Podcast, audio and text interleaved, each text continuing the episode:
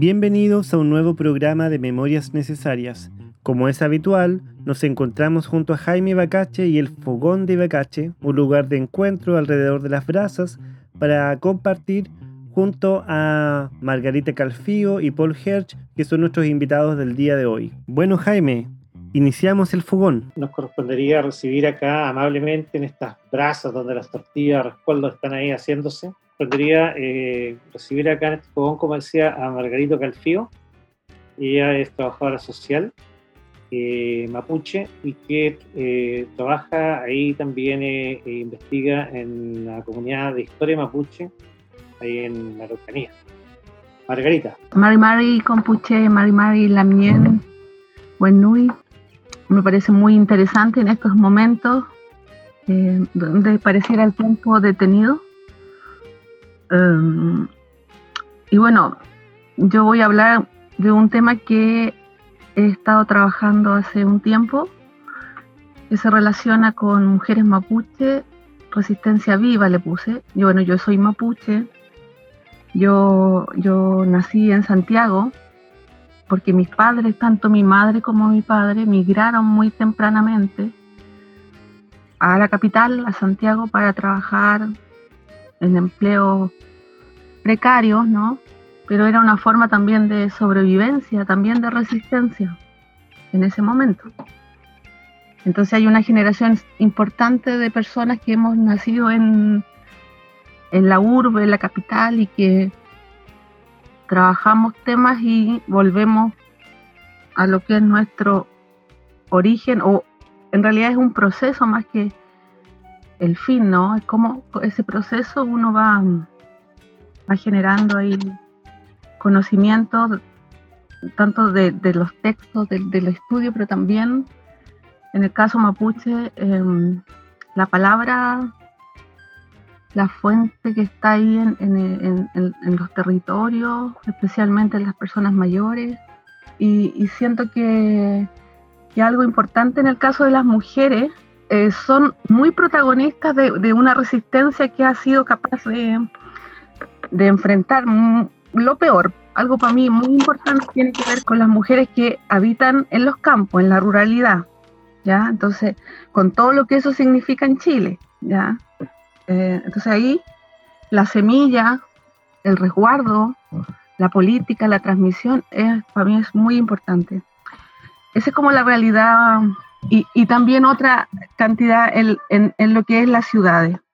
A nivel también de lo que sucede ahora, la jefatura de hogar eh, representa una realidad que ha ido en aumento y especialmente eh, familias donde las mujeres son las jefas de hogar el pueblo mapuche ha tenido dos momentos importantes en la historia y, que yo quería mm, marcar porque eh, esta historia es reciente. Eh, hay dos momentos, como digo, que uno era de libertad o independencia y después a un periodo de dominación. Entonces, personas que antes transitaban con libertad, se cambió la realidad abruptamente para pasar a ser un pueblo subordinado al Estado-Nación chileno. Yo quiero ir ahora a lo que era como antiguo, a lo ancestral, antes quizás de lo que fue la, ocupación militar marcada en 1881, 1883 aprox. Ya, a mí no me gusta como dividir la historia así tan abruptamente, pero para poder que se entienda de mejor forma, lo, puse así. Y tiene que ver con mi deformación quizás también de, del, del colegio. Bueno, entonces en lo antiguo había formas de ver, era otra realidad, en esa libertad, ¿ya? en esa amplia forma de ver el mundo. Y ahí se habla de un espíritu de la estrella del amanecer, Wanglen, que desde ahí se crearía la vida. ¿ya? Para nuestro pueblo la vida es muy importante, la fecundidad. Y en ese sentido la mujer cobra mucha relevancia en lo antiguo, en lo ancestral. Yo saqué de, fuentes, ¿no cierto?, libros de viajeros, cronistas, algunas percepciones donde estaban las mujeres. ¿ya? Y acá hay una bien interesante que habla de del textil y cómo las mujeres tenían ahí un gran poder, fabricaban ponchos, tenía un alto valor. 1834, en lo antiguo también estaba la celebración, la, cuando, cuando llegaba la primera menstruación a la niña. Pecuyén es uno de los nombres que le da al pueblo mapuche a la menstruación. Em, la, la, joven ya era mujer, entonces dadora de vida se puede decir y por tanto se celebraba. Después eso ha cambiado.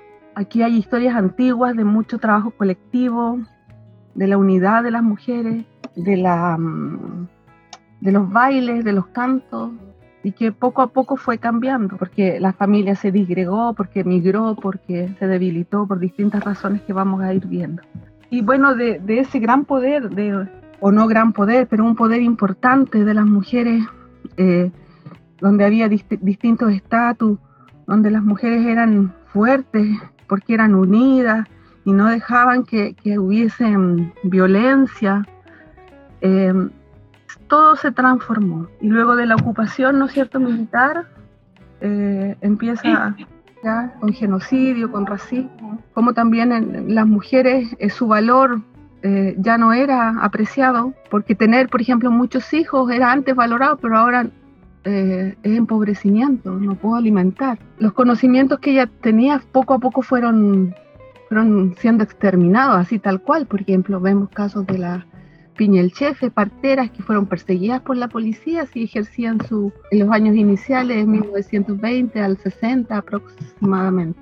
Iban las niñas a, a ser educadas, a transformadas, transformar su, su ejercicio a labores, ¿no es cierto?, de servicio, de cómo esa eh, visión de que eh, los mapuches era bárbaro, incluso como vinculado a la bestialidad y también como que se va, las políticas, las acciones poco a poco van surtiendo efecto en, que los, hombres empiezan a vestirse como con pantalones, porque antes usaban chiripá, las mujeres también empiezan con los delantales y así se transforma el cuerpo individual y social. Pero mm, muy rápidamente, luego de esa ocupación que yo les hablaba, las organizaciones mapuches se coordinan y empiezan a trabajar por, eh, por el pueblo, en, verdad. Y aquí yo, como estoy enfatizando la, la resistencia de las mujeres, tempranamente también las mujeres empiezan a accionar a través de organizaciones, a través de Em, ejercicio de la participación en elecciones y, otras acciones más. También tempranamente las mujeres ahí en, trabajando de empleadas de casa particular empiezan a organizarse, empiezan a estar vinculadas al movimiento de trabajadores en ese momento también a través de la Federación de Empleadas de Casa Particular, ANECAP, que tenía eh, en, distintas regiones del país, de Chile, sus organizaciones. También en, la década de los 60, de los 70, la participación de las mujeres en distintas orgánicas fue relevante. Eh, eh, a mí me interesa dar cuenta de esto porque a veces como que no, no existiera la labor de las mujeres, que habla un poco de, una visión distinta a, a, lo que es los feminismos más blancos, más burgueses, que, que no comprenden esa postura. Y en el discurso mapuche público siempre están eh, niños, mujeres, ancianas en el accionar político. Eh, si revisamos marchas, también se critica porque van los niños, las niñas, y no se, entiende eso, esa mirada colectiva. Eso es muy importante considerar. Entonces, eh, esta historia que yo les he relatado da cuenta, ¿no es cierto?, de la sobrevivencia del pueblo mapuche y eso se debe gran parte a la lucha mm, tenaz, invisible de las mujeres, que han resistido desde las imposiciones culturales más básicas, como es, por ejemplo, el, vestuario. Siempre eh, las mujeres se han resistido y se siguen resistiendo. Em, las mujeres siempre participan a nivel comunitario, de organizaciones diversas, y están ahí entregando conocimiento ah, en distintos niveles organizacionales. El nivel de relaciones cambia en los mapuches, eh, que también llega a la isla de Chiloé, con una economía diferente, ¿no es cierto?, de, donde está lo asociativo, la cooperación, la autogestión. Y ahí está el Chafquintu, que acá, por lo menos en Temuco, Araucanía, son las mujeres las que sostienen esos, esos momentos. Los mingacos son más colectivos. Está siempre esa base cultural. Que un conocimiento que en general manejan más las mujeres, no digo que los hombres no, pero tradicionalmente en la casa, incluso en lo cotidiano, las mujeres en los campos eh, manejan un conocimiento específico de las plantas, es un gran poder también. Invisible, sabemos. También está la conexión con el universo y en el caso de la luna eh, tiene una relación muy cercana a la menstruación y a la vida sexual de las mujeres. Entonces, eh, la luna, sus ciclos son muy cercanos a la vida de las mujeres, bueno, y también de las personas que viven en los campos. Se vincula a esto de, la alimentación fresca y saludable. ¿Mm?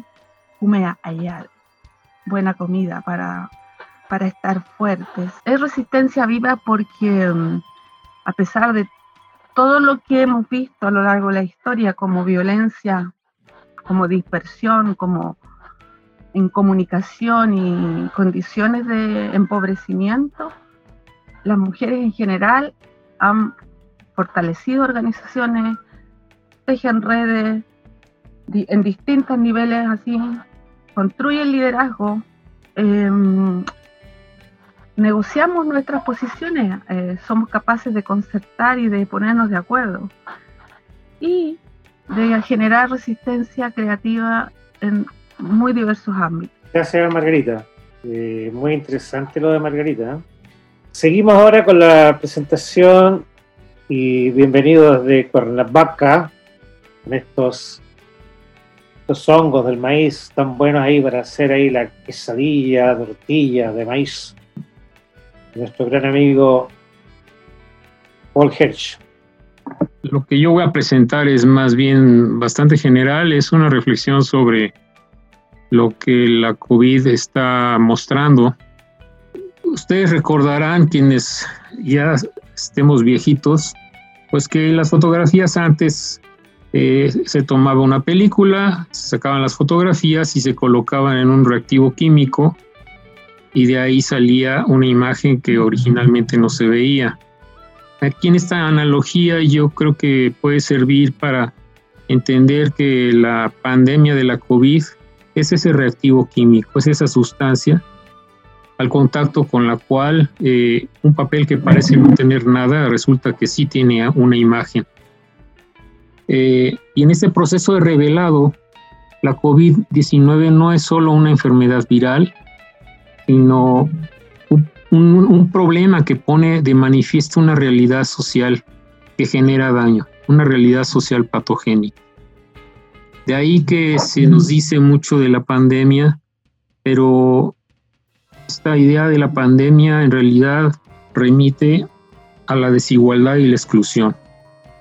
Eso es lo que está realmente ya diseminado a nivel mundial, que sea, eh, además, ¿por qué no pensar que es, es eh, digamos, un problema patológico muy extendido y que a su vez esa pandemia revela esa distribución diferencial de la vulnerabilidad, de la vulnerabilidad social y también de la vulnerabilidad de los organismos que son impactados por esa desigualdad y esa exclusión. Esto no es ningún descubrimiento extraordinario, simplemente es una reflexión que se ha estado haciendo también ante este asunto de la pandemia. Pareciera ser que la, que la COVID fuese una causa en causa. Pareciera ser así, así se le maneja. El mismo virus hace que una persona pueda fallecer y, en cambio otra ni siquiera se entere de que tuvo el problema. Y esa no es una condición casual, no es una situación aleatoria. Responde precisamente a lo que no sé, eh, lo, lo que se mantiene en la sombra, ¿no? Pues realmente esta situación estructural se hace manifiesta, por ejemplo, cuando aparece lo del confinamiento, ¿no? que el confinamiento, como ya se ha mencionado, pues acaba siendo un privilegio de clase, porque aquel que requiere salir para ganarse la vida, pues o se arriesga o se arriesga, ¿no? Entonces, esa lectura de, de cómo hay un distanciamiento que tiene también otras, otras implicaciones.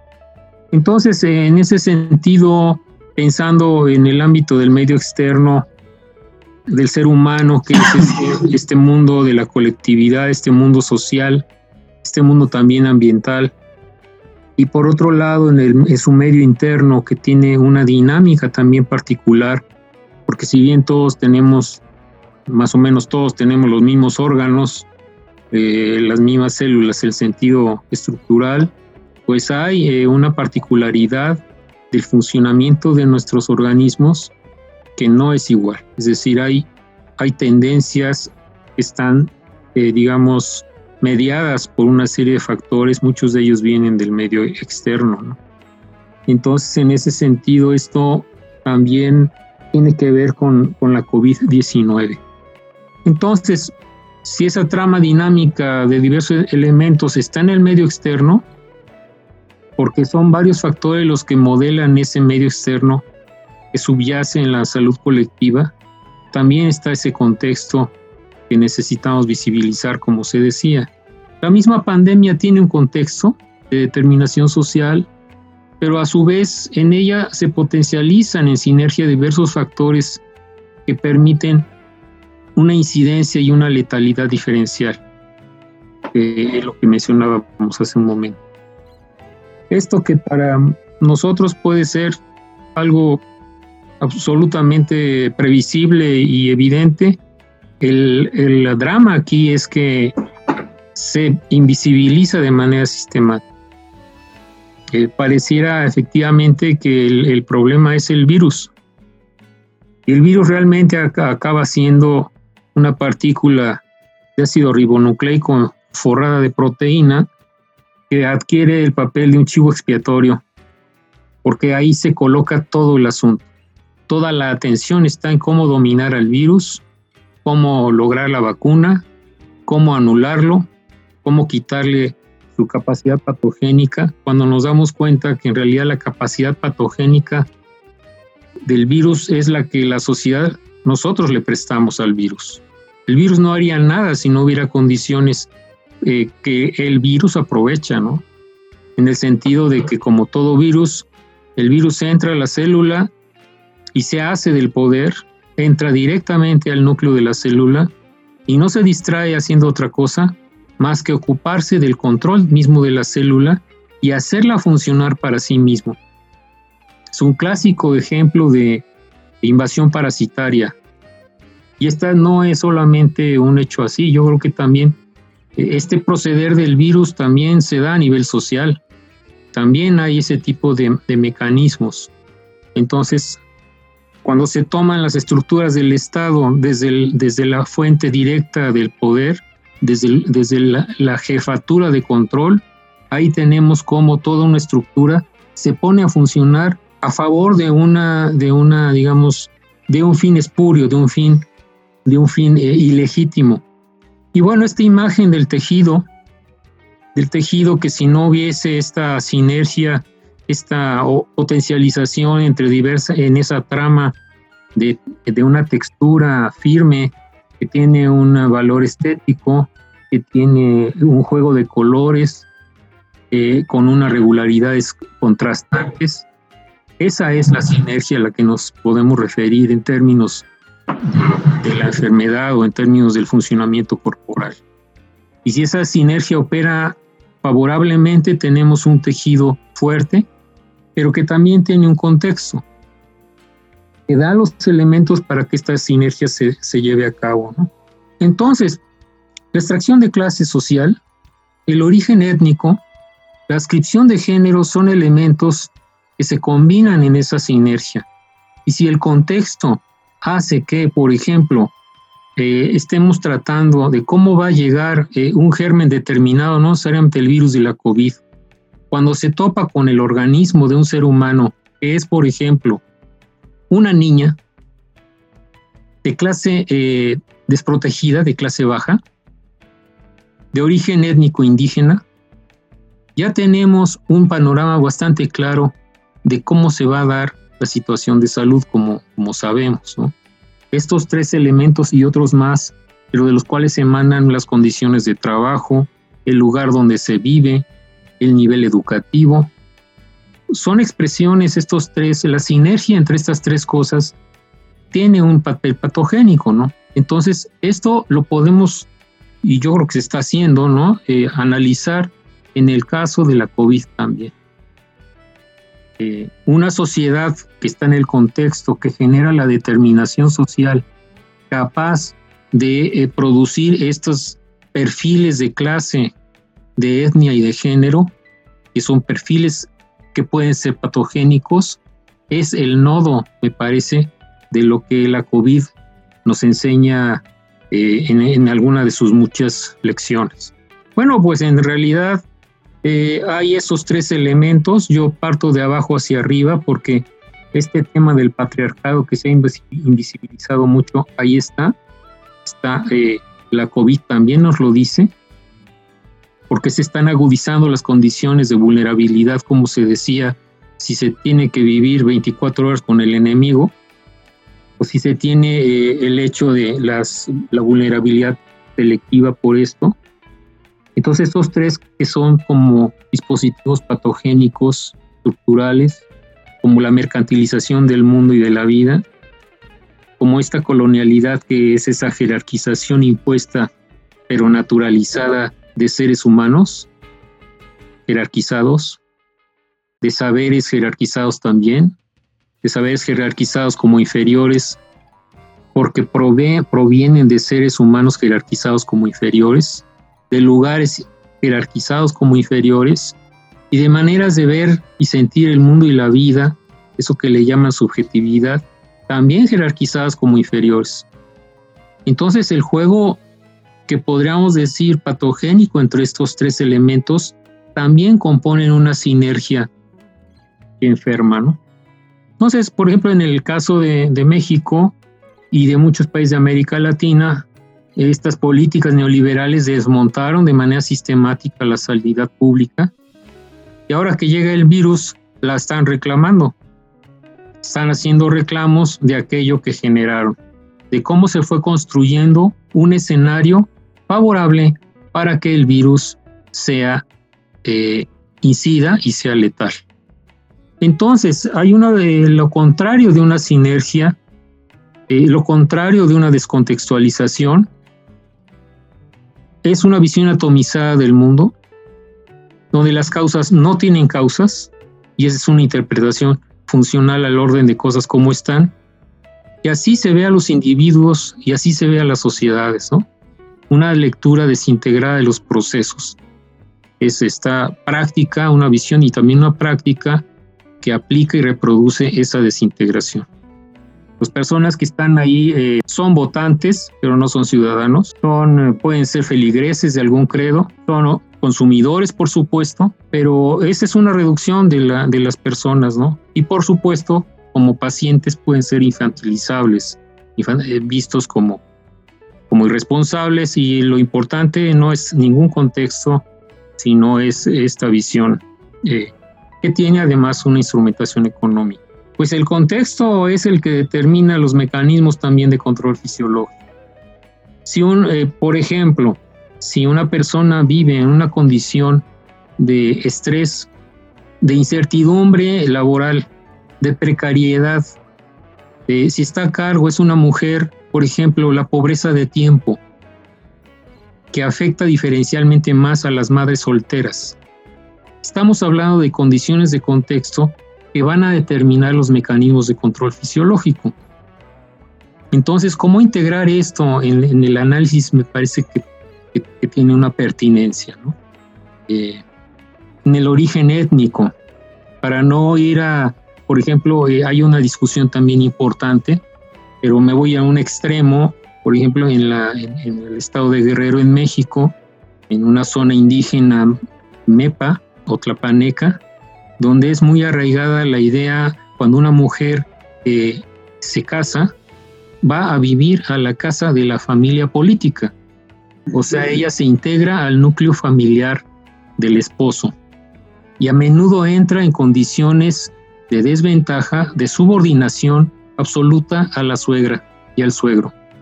Si esa mujer tiene un problema durante el embarazo, a menudo es el suegro, ni siquiera la suegra, quien decide si esa mujer baja a donde está el hospital o no. Y ese es un elemento tradicional de esa cultura. Entonces la discusión también es eh, respecto a la idealización que a veces se genera eh, en cuanto a la dimensión étnica. Si, si los mecanismos lo permiten, los organismos generan resistencia y cuando llega la partícula del virus no hace nada. Pero si la trama está floja, si no hay, si está deshilachado el tejido, pues aparece en condiciones de vulnerabilidad. O sea, hay una vulnerabilidad diferencialmente asignada. El terreno fisiológico puede ser degradado, puede ser vulnerable o puede ser resiliente y esto forma parte de la determinación social de ese terreno, de esa, de, esa realidad en los organismos. Gracias, Paul. Hay aplausos, hay aplausos. Bueno, llegó la hora ya, muchachos y muchachas. Así es, Jaime. Hemos terminado el programa del día de hoy, nuestro podcast de Memorias Necesarias junto al fogón de Jaime Bacache. Nos escuchamos prontamente y un gran abrazo.